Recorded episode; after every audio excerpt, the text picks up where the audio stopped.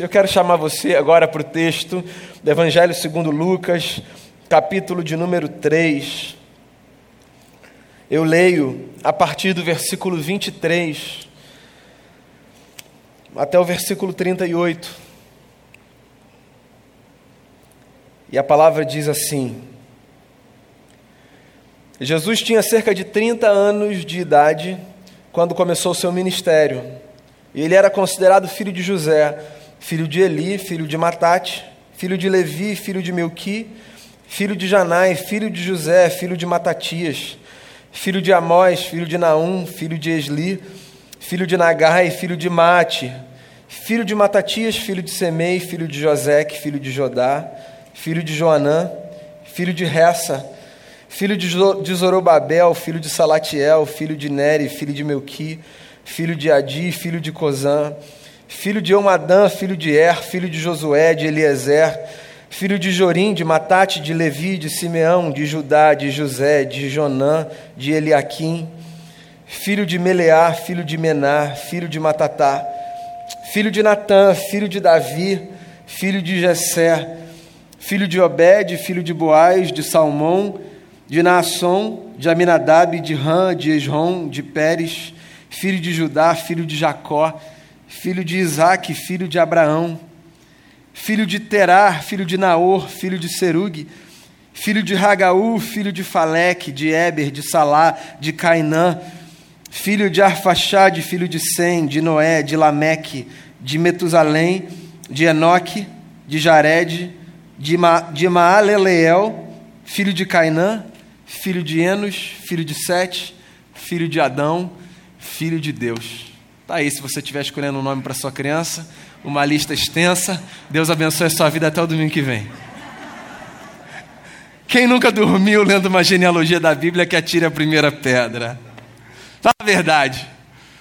Aqueles textos de nomes que nos são, pela nossa cultura, estranhos, a maior parte deles, difíceis inclusive de serem pronunciados, uma espécie de trava-língua gospel, que apontam histórias que nem aparecem nos seus detalhes, são apenas nomes que às vezes não nos encaminham para direção nenhuma. Uns no Antigo Testamento, outros no Novo, as genealogias da Bíblia. Eu não sei se você já se perguntou para que elas servem, por que elas estão ali, qual o seu propósito. A gente podia passar aqui um tempo discutindo sobre os propósitos das genealogias bíblicas. Eu gosto de me lembrar sempre que eu me deparo com um texto como esse, de um que talvez me seja o maior propósito dos registros das genealogias que aparecem não apenas na Bíblia, mas em outros anais. As genealogias, elas são um registro da memória da nossa história. Elas podem não contar os detalhes de quem nós somos, mas elas sempre nos lembram que nós viemos de um lugar. As genealogias nos trazem a lembrança de que ninguém está aqui no vácuo, de que a história de nenhuma pessoa está desconectada da história de outras pessoas. Porque para o lado, para trás e para frente, nós sempre estamos linkados, não apenas ao nome, mas à trajetória de muito mais gente do que a gente pode imaginar. Os evangelhos apresentam duas genealogias associando-as a Jesus de Nazaré. Mateus oferece uma genealogia e Lucas oferece uma genealogia.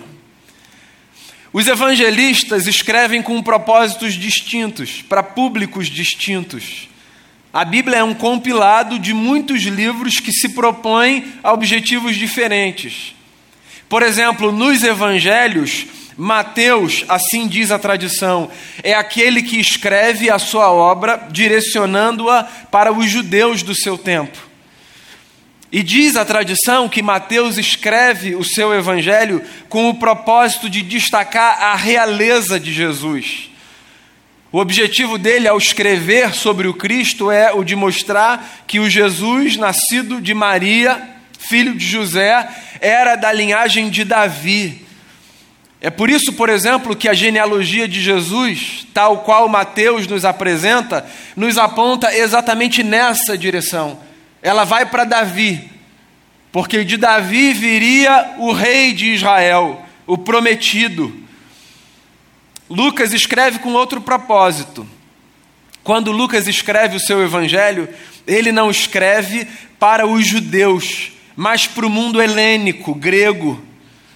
Tem uma outra comunidade que Lucas tem em mente ao escrever o que ele escreve sobre Jesus. E a cultura grega, diferente da cultura judaica, não tinha interesse em saber quem seria o novo rei dos judeus. Uma das buscas mais incessantes dos gregos na sua filosofia era pelo homem perfeito.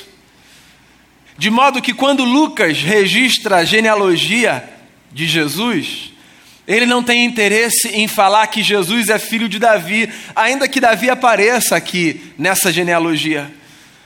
Lucas faz um trabalho mais extenso, fazendo os seus leitores perceberem que Jesus, o menino que Maria carregou nos braços, era filho de Adão.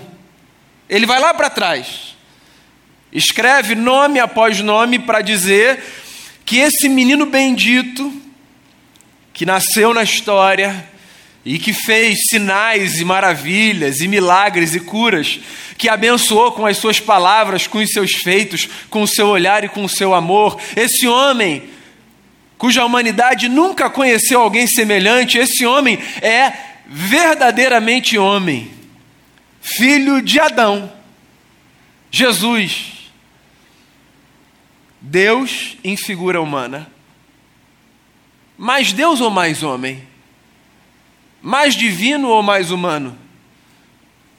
Deus com uma roupagem de carne e osso, ou um homem com uma sensibilidade divina diferente de todos os outros homens? É engraçado porque essa resposta, do ponto de vista teórico, ela é simples de ser oferecida. A gente consegue dizer que Jesus é plenamente Deus e plenamente homem, que o mistério da conciliação dessas duas naturezas está posto nessa figura. Se a gente tivesse que responder uma prova, como Rafael respondeu essa semana, eu imagino que todos nós aqui, mesmo na dúvida, marcaríamos essa opção se ali ela estivesse 100% Deus, 100% homem, Jesus Cristo, o Senhor. Na teoria a gente sabe disso. A sensação que eu tenho é de que na prática, às vezes, a gente esbarra para um lado ou para o outro. Quando a gente fala de Jesus, por exemplo, quando a gente lê a sua capacidade de amar, de perdoar, quando a gente vê a sensibilidade que ele tinha para tocar o coração das pessoas, para agir com autocontrole, às vezes a gente reage dizendo coisas do tipo: ah, mas era Jesus, né? Jesus é Deus. Assim é fácil. Você não quer me comparar com Jesus. Jesus sabia perdoar, Jesus era Deus. Deus perdoar é muito mais fácil do que eu perdoar. Essas falas, elas mostram como, no fundo, no fundo, por mais que a gente saiba que ali estava um homem, que um dia foi um menino, de carne e osso como nós, no fundo, no fundo, Parece que Jesus sempre carrega em si, na sua história, uma espécie de atenuante para todos os desafios da humanidade, porque se ele era Deus, ele fazia o que fazia a partir da sua divindade. Mas não, não mesmo. É muito importante a gente pensar no Natal de Jesus enquanto essa proclamação misteriosa de que Deus, quando chegou, chegou para viver plenamente como homem. E por que isso é importante? Porque é apenas entendendo esse mistério de que Deus se fez carne e viveu plenamente como homem, como um filho de Adão, que eu e você podemos remodelar a nossa humanidade. Sim, a gente precisa valorizar a humanidade de Jesus, esse sujeito belo e virtuoso que ele foi, esse que andou entre nós, vivendo com virtude, como disse semana passada, se sujeitando às limitações que a humanidade nos traz a todos, se sujeitando à obediência às leis que nos regem, e vivendo como um homem, o homem perfeito, em busca de quem todos vamos. A humanidade de Jesus coloca diante da gente algumas possibilidades. E eu queria partilhar três com você aqui nessa manhã. Por exemplo, em primeiro lugar, quando eu olho para o Deus que se fez homem e habitou entre nós, cheio de graça e de verdade, mostrando a beleza do eterno, eu me lembro que se eu tenho nele um modelo de vida, então eu preciso construir uma trajetória espiritual, inclusive, que valorize a minha humanidade. Reconhecer a humanidade de Jesus significa admitir que ou a gente valoriza a nossa humanidade, ou a gente não entendeu o tipo de vida que a gente tem que viver. Não sei como você foi educado religiosamente falando, mas é possível que você tenha sido educado num contexto religioso cristão que ensinou a você, ou verbalmente, ou tacitamente, que se você tiver que escolher uma coisa para valorizar, então escolha as coisas espirituais. Porque essa matéria, é o que diziam para a gente, ela inclusive vai se perder. Num determinado momento a gente não vai estar mais aqui, essa matéria vai voltar para o pó da terra e se misturar ao pó da terra, e nós seremos espírito diante de Deus. É possível que você tenha sido educado ou educada num contexto cristão a partir dessa percepção. Ah, com todo o meu respeito, eu quero dizer a você que essa educação foi equivocada da perspectiva bíblica.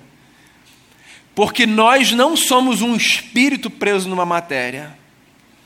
Nós somos essa junção misteriosa de boneco de barro, para fazer uso da metáfora do Gênesis, com sopro divino. De modo que só nós, nós só somos o que somos se nós nos percebermos como essa gente que é composta tanto por matéria quanto por hálito de Deus, sopro de Deus. O que significa, consequentemente, que se nós queremos viver a plenitude do propósito de Deus para a nossa vida, nós precisamos cuidar do que quer que signifique o que a gente chama de espírito ou espiritual, mas também do nosso corpo. Sim. Daquilo que é tangível, daquilo que um dia a gente sabe que a gente vai perder, mas que eu acho que você sabe, a gente também vai recuperar. É engraçado como a gente lê a história até a terceira página. A gente fala assim: ó, isso aqui a gente vai perder, como eu mencionei ainda há pouco. Só que, tudo bem, mas e a notícia da ressurreição no corpo, do corpo?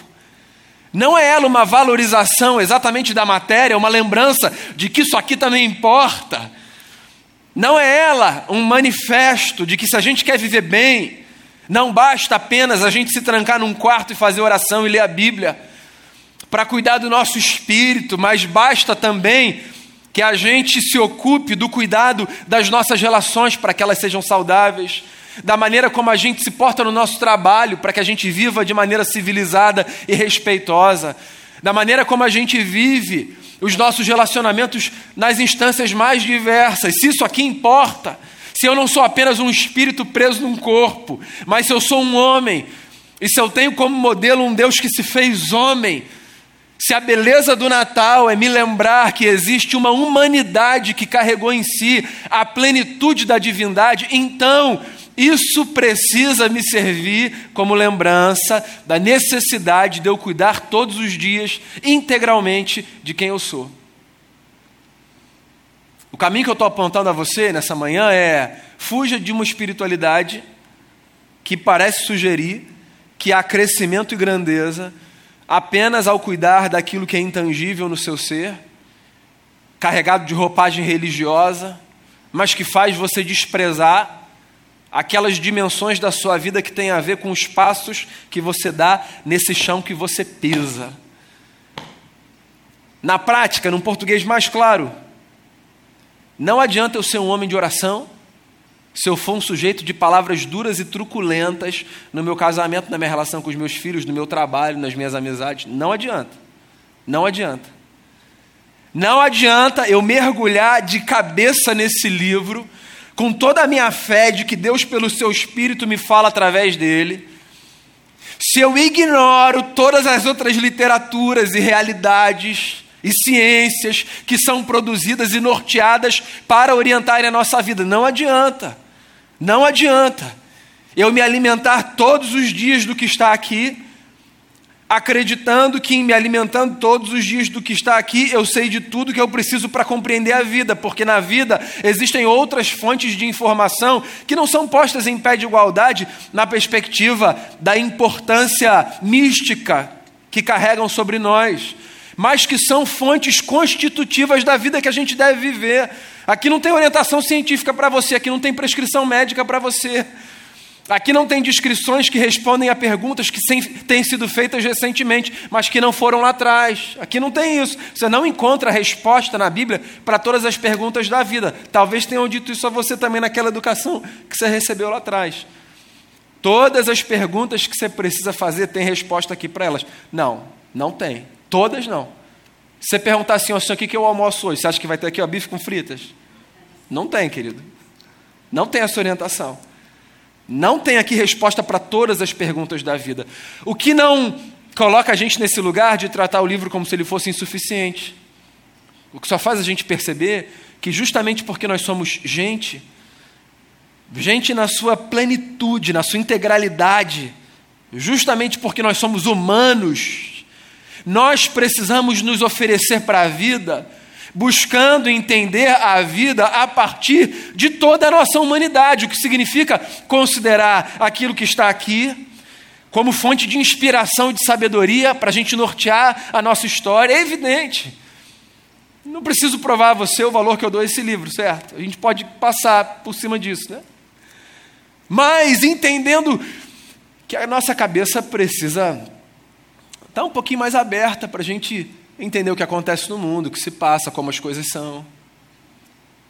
Mais um exemplo? Porque você é humano, demasiadamente humano, e não apenas um espírito aprisionado numa matéria.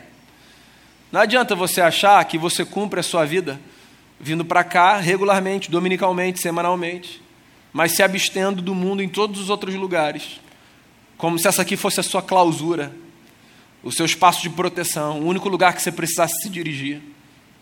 Porque é possível que você tenha sido educado assim também. Bem, eu sou crente. Então, se eu sou crente, o meu lugar é a igreja. E tudo aquilo que não for igreja, eu acho que eu não vou. Ou tudo aquilo que não tiver a ver com a igreja, eu acho que eu não vou. E, inclusive, se tiver algum espaço que alguém me convidar para ir, que na minha cabeça eu achar que de fato não tem nada com a igreja, eu não vou, em hipótese alguma. Essa é a mentalidade de muita gente. Que por detrás carrega em si exatamente essa convicção de que o que a gente precisa está aqui, casa de Deus. Mas e fora daqui? Não, fora daqui não tem problema. Já está passando, a gente já vai subir, a gente já está indo daqui a pouco, a gente é peregrino aqui, a gente já vai para lá, a gente precisa só cuidar para a gente não se perder aqui, nesse tempo que a gente tem de vida, não vacilar, cuidado, não vacila, que a gente está aqui só de passagem, não dá mole. Aí sabe o que acontece na prática? A vida do cristão é uma tensão aqui, ó, que ele carrega, porque ele está o tempo todo nessa esteira, tentando correr, chegar do outro lado para não cair, não se perder, assim, porque o lugar dele é o céu, é para lá que ele vai. Mas calma aí, gente, não foi para cá que Deus nos trouxe? E mais um negócio, não foi para cá que Deus veio? Não é que ele apareceu no céu dizendo assim: pessoal, estou aqui, hein? Daqui a pouco vocês sobem. A notícia não é essa. A notícia é ele veio para cá. Ele fez desse lugar a sua casa. E ele veio viver como um homem. E se ele valorizou a humanidade, a gente precisa valorizar a nossa. Então, se você quer construir uma espiritualidade, a semelhança da espiritualidade do Deus que se faz carne, valorize a sua humanidade. Eu não me impressiono com as pessoas que oram a oração bonita, ou que recitam os textos da Bíblia de forma empolgante. Eu me impressiono com gente que consegue caminhar de tal forma que, ao olhar, eu diga assim acerca dessas pessoas: me lembra Jesus de Nazaré, aquele homem que passou por aqui. Essa é a espiritualidade que me impressiona. Não é a de quem fala em português, inglês ou língua dos anjos. que canta com uma voz angelical ou o que quer que seja, que recita o texto e oferece uma oratória que impressiona, que, que trabalha de fato ou voluntariamente numa atividade religiosa, a vida que impressiona como modelo a ser seguido é a vida de quem, ao viver a sua humanidade, parece apontar para o fato de que um dia a divindade se fez habitar entre nós. Porque Jesus se fez homem, valorize a sua humanidade. Lembre-se também, esse é o meu segundo conselho para você. Lembre-se de que a humanidade de Jesus é um parâmetro para a nossa. Pois é. Essa é uma pergunta que eu acho que todo mundo se faz. Ou quase todo mundo, todo mundo é muita gente, né? Como Deus é? Como Ele é? Como a gente pode ver Deus? Tem um amigo, pastor Ariovaldo Ramos, que há muito tempo disse um negócio aqui embaixo, numa das reuniões que a gente fazia, e o Ari vinha dar muitos estudos para a gente. Essa fala do Ari assim me cativou, eu nunca mais me esqueci. Ele disse assim: em Jesus de Nazaré nós vemos Deus como Ele é e o homem como ele deve ser. É isso. A humanidade de Jesus não é só uma lembrança de que a gente deve valorizar a nossa. A humanidade de Jesus é um parâmetro para a gente construir a nossa.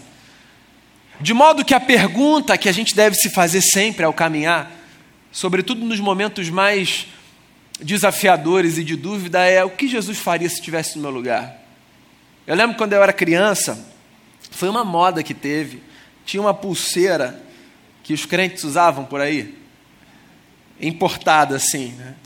porque ela tinha quatro letras que iniciavam quatro palavras em inglês com uma pergunta: WWJD. What would Jesus do? Eu tinha essa pulseira. Era bacana, uma brincadeira, né? Você olhava e você se lembrava assim: o que Jesus faria? Essa era a ideia. Que é a pergunta da vida. É a pergunta da vida, certo? que Jesus faria se ele estivesse no meu lugar? Desse dilema aqui, como Jesus reagiria? E olha só, fuja da resposta religiosa espiritual. Jesus cantaria um hino. Não é, não é isso, querido. Tem a ver com isso. Esquece. Não é isso. É para o cerne da vida. É para aquele momento em que a gente não sabe se a gente dá vazão ao impulso mais bestial ou se a gente respira fundo e controla. Sabe? É naquele momento desafiador que a gente não sabe se a gente se a gente chuta o balde ou se a gente segura a onda. É para esses momentos. Não é Jesus iria na igreja ou não iria na igreja. Não tem a ver com isso, não. Tem a ver com os momentos mais nevrálgicos. Mais nevrálgicos. O que Jesus faria se estivesse no nosso lugar? É a pergunta da vida. Porque se Jesus é o Deus em figura humana, se em Jesus eu posso ver Deus como Ele é, então isso significa também que em Jesus eu tenho a possibilidade de ver eu como eu devo ser.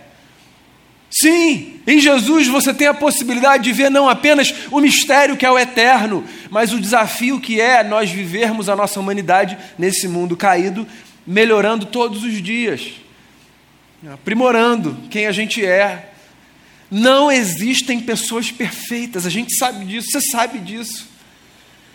Essa suposição de perfeição entre nós, ela, no máximo, nos serve como uma utopia para fazer a gente melhorar. No máximo. Eu querer ser uma pessoa melhor e me aproximar do que representaria uma perfeição é, no máximo, a utopia que faz a gente caminhar. Mas ela não é a realidade de ninguém com exceção do menino. Certo? Não é a realidade de ninguém. Você tem coragem de olhar nas pessoas que te conhecem mais a fundo e dizer assim: perfeito. Você tem coragem? Olha só, como o público aqui da nossa comunidade já se renovou assim em boa medida, eu vou contar uma história que aconteceu aqui, que assim me marca. Uma vez, um menino que é amigo do meu filho aqui da igreja, hoje já deve ter uns 11 anos, ele estava chegando na comunidade ainda com a família dele. E aí, no final do culto, a gente sempre conversa né, com as pessoas, vem aqui e falam: Oi, pastor, tudo bem? E aí, a mãe desse menino se aproximou aqui com uma cara que dizia assim, pelo menos na minha leitura: Não é nada, mas por favor, me dá dois minutinhos. Sabe aquela cara de. O menino estava ali com uma cara meio que assim, de super impressionado. E aí ela disse assim: Daniel, faz uma gentileza, fala para ele que você não é Jesus. A leitura que eu fiz foi a seguinte: ela devia estar tá falando para o menino assim: ó, vamos na igreja, a igreja é a casa de Jesus. Aí tem esse cara que está todo domingo lá na frente, a casa de Jesus, ele que está falando, está todo mundo olhando para ele. Quem é esse cara? Jesus. Eu achei o máximo, vamos combinar, né? Porque assim, Jesus, essa é uma comparação bacana. Daí, olha só, a história não acabou não. Quando o culto acabou, eu fui para o carro, Denise, as crianças. A gente quase não se encontra aqui na igreja, que a Denise está sempre servindo lá no ministério com as crianças e tal. Então, eu vivi a minha experiência ali de semelhança de Jesus sozinho, mas eu precisava falar para alguém que eu estava muito orgulhoso de ter sido confundido com Jesus. Pô, cheguei no carro e falei assim, amor, você não sabe o que aconteceu, cara. Fulana veio aqui, pediu para eu dizer para o filho dela que eu não era Jesus. Ela não deixou eu acabar a história. Ela falou assim: ó, Jesus. Você está entendendo a dificuldade de você fingir perfeição para quem te conhece? Você entendeu o meu ponto? Não dá, meu amigo. No máximo para aquele menino de cinco anos. Estamos bem casados, fiquem tranquilos. Mas assim, não dá para fingir perfeição. Me conhece nas entranhas. Nas entranhas os meus maiores defeitos, os meus maiores problemas. Não dá. Mas dá para viver essa utopia de querer ser melhor todos os dias. Isso dá. Porque, é claro, estou longe, estou mais perto de Jesus, amor. Mais ou menos mais perto. Obrigado aí. Eu não devia ter feito essa pergunta. Mais ou menos mais perto de Jesus. Mas, olha só. É, todos os dias a gente acorda pensando: Senhor, dá para ser melhor do que foi ontem? E se dá para ser melhor do que foi ontem, Cadê o modelo para eu seguir? Pois o modelo está aqui, pessoal. A humanidade de Jesus é um parâmetro para a nossa. Agora, por quê? Mais ou menos, sabe? Só é mais ou menos porque assim ninguém consegue sozinho dar conta de chegar lá. A humanidade de Jesus, essa é a minha terceira contribuição para você. Ela é uma lembrança de que a nossa humanidade pode ser redimida. Porque eu posso me esforçar todos os dias para ser melhor, o melhor marido, o melhor pai, o melhor amigo, o melhor pastor. Eu posso me empenhar todos os dias. Mas eu não dou conta de chegar lá sozinho. Quem faz de mim um igual a Jesus, não na vida, mas nesse lugar do status, é a graça de Deus, que transformou o unigênito do Pai no primogênito de muitos irmãos e irmãs. Esse é o mistério da graça. A gente nunca vai viver aqui a perfeição que um homem viveu, Jesus de Nazaré. Mas você sabe que aos olhos de Deus, todo mundo é tratado como se fosse como Jesus? Porque por causa do Filho, Deus nos fez filhos e filhas. E aquele que era sozinho o herdeiro de todas as coisas, ele partilhou com todos nós a sua herança.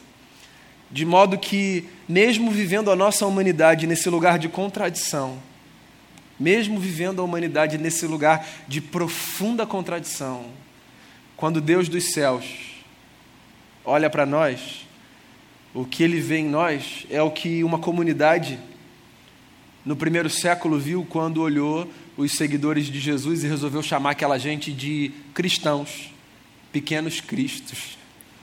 Deus nos olha e enxerga em nós uma humanidade redimida pela graça de Jesus.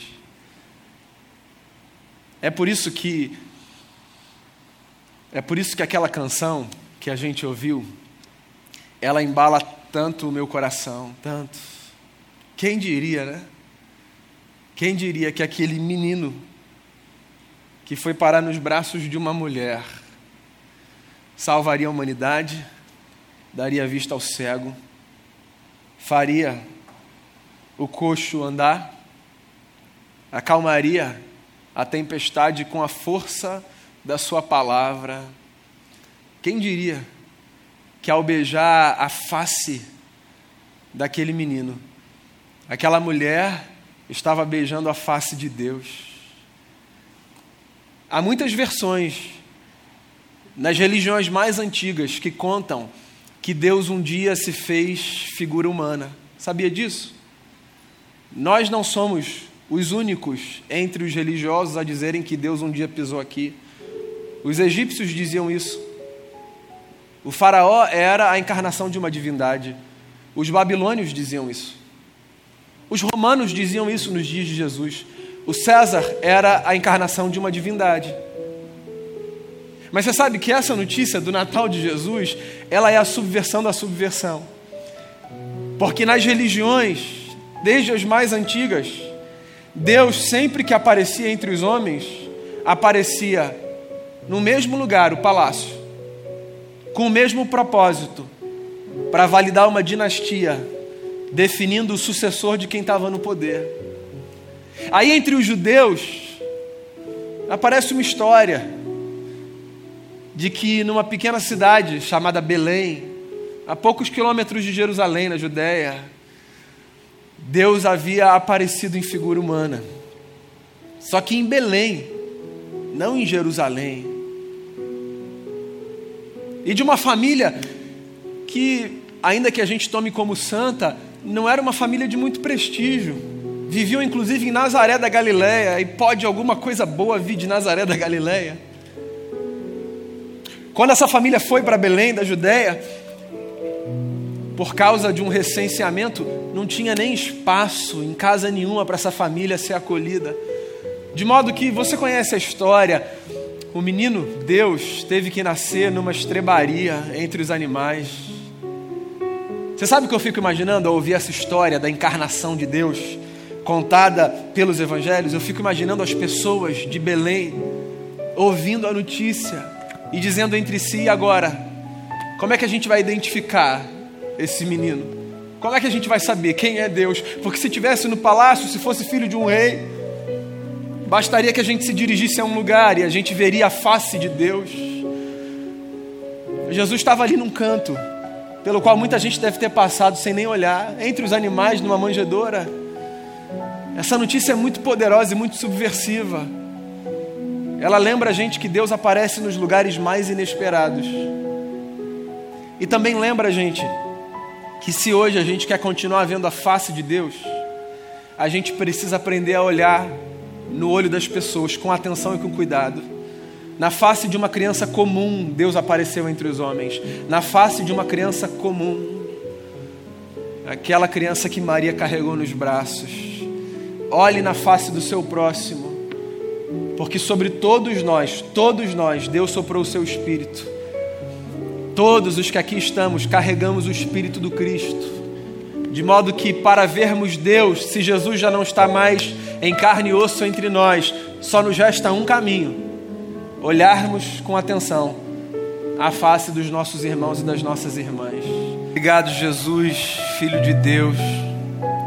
Obrigado, obrigado, obrigado por deixar os céus, por vir nos encontrar, por vir para um lugar que não era do Senhor tendo criado todas as coisas, a palavra que era no princípio e através da qual tudo foi feito, a palavra que se fez carne por amor habitou entre nós para nos revelar a glória e a beleza desse Deus invisível. Obrigado que que a tua vida, Jesus, o Senhor filho de Adão, homem perfeito, que a tua vida nos aponte um caminho para que a nossa seja cada dia mais bonita e que a gente te exalte dia após dia com os nossos feitos, com os nossos lábios e com a nossa caminhada.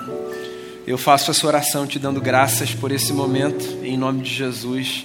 Amém.